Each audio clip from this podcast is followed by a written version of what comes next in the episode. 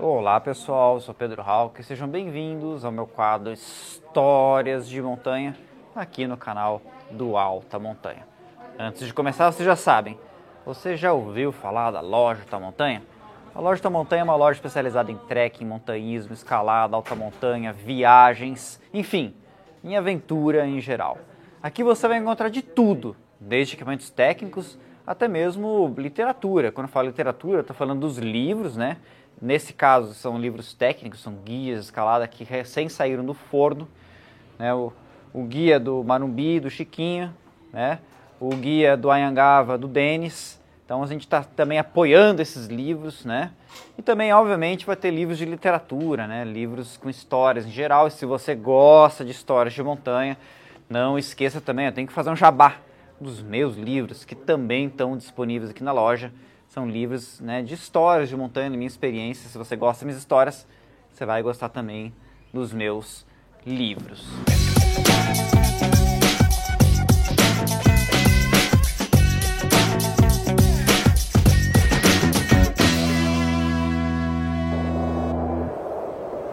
Eu tinha vindo de uma expedição que eu tentei fazer o Orros de Salado, que é a segunda maior montanha da Cordilheira dos Andes, e o Vini tinha feito o cume do Aconcagua, que é a montanha mais alta que nós temos na América Latina, né? E aí a gente conversando, bom, qual é a próxima expedição então que a gente pode é, organizar? E aí o Vini chegou e falou assim, bom, a gente podia fazer o Pisces.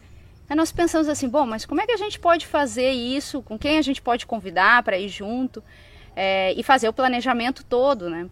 E aí quando eles falaram dessa ideia, aí eu pensei um pouquinho e falei assim, por que a gente não faz algo inédito? Que não fazer uma coisa nova que nunca ninguém fez? Aí eles falaram, ah, mas o quê?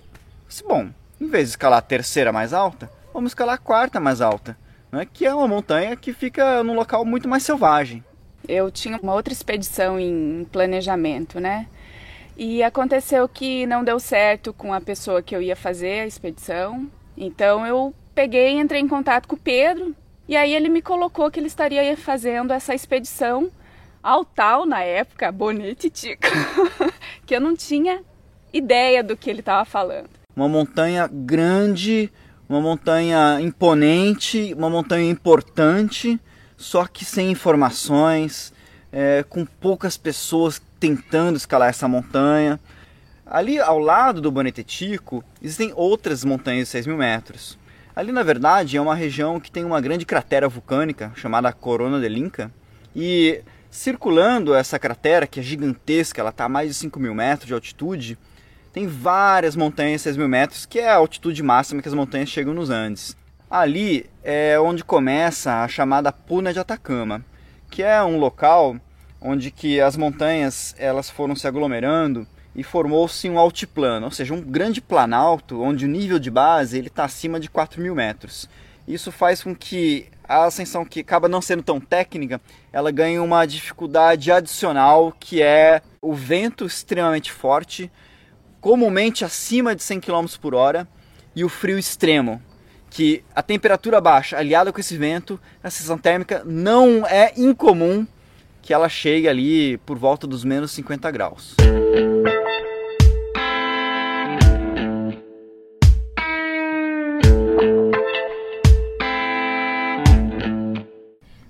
Lugar muito mágico, né? Porque o movimento dos vulcões, ele faz quase uma aquarela de naquelas montanhas assim. Então tem o Cerro Azul, que é lindo, é, e tem outros vulcões que vão compondo aquilo, são 5 mil, são gigantes de 5 mil, né? Porque tu olha pro, nesse lugar, tu, além de tu já estar muito alto, a 4 mil metros de altitude, tu olha para cada montanha que está ali, cada vulcão que está ali, são um mais gigante que o outro, Sim. né?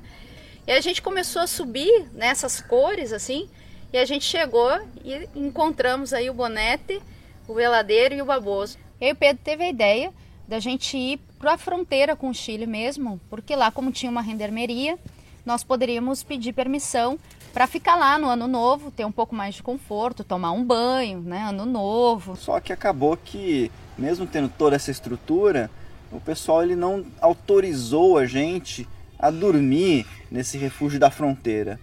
E sem ter onde ficar, acabou que a gente decidiu retornar à estrada e pernoitar no refúgio veladeiro. Um lugar que não, desde quando nós chegamos, não foi convidativo. Quando a gente se sentiu é, incomodado, né? A gente não tinha muita opção, né? Gente, ou a gente fica incomodado aqui, ou a gente realmente passa a virada do ano aproveitando a situação que a gente tá da melhor forma possível. A nossa aclimatação, ela previa nós ficarmos um pouco mais baixo, mas já em altitude, e subir numa altitude maior, já com exercício físico, e aí depois descer e descansar numa altitude um pouco mais baixa. Nós não conhecíamos direito o caminho, então no início nós fomos pelas montanhas ali, né, nas cristas, é, e começamos o porteio de aclimatação para fazer o cume do baboço e do veladeiro.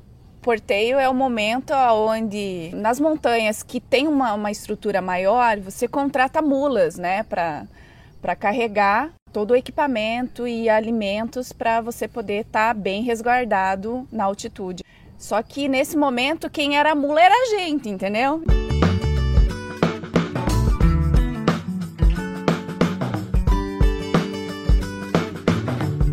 E aí montamos o acampamento alto para fazer o cume do Baboço, que era a nossa primeira montanha. Né?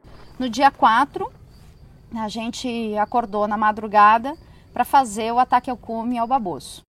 No dia que a gente planejou uh, o nosso ataque ao cume do Cerro Baboço, ele tinha uma previsão de vento, que é a maior dificuldade que a gente encontra na montanha, moderado. O vento estaria por volta de 45 km por hora.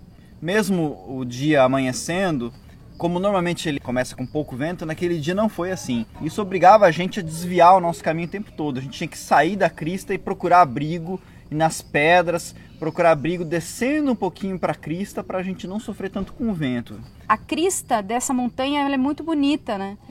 E quando a gente chegou assim no cume, a visão que tu tem e as dimensões daquele lugar são tão incríveis que a noção que nós temos de referência, de distância e de tamanho, ela não serve mais assim. Eu acho que isso para mim é muito um sentimento de liberdade, né? Muito grande que a gente vive. E, e parece que tu se perde naquela imensidão porque sem referência, né? É, vive plenamente aquilo, sem palavras para descrever. É muito difícil descrever a emoção que a gente sente, né? E muitas vezes o corpo é o que nos resgata, porque tu tem que respirar, tu tá exausto, tem dores no corpo, né? E aí a gente é chamado para nossa pequenez, né? No, frente àquele, àquela imensidão de lugar, assim.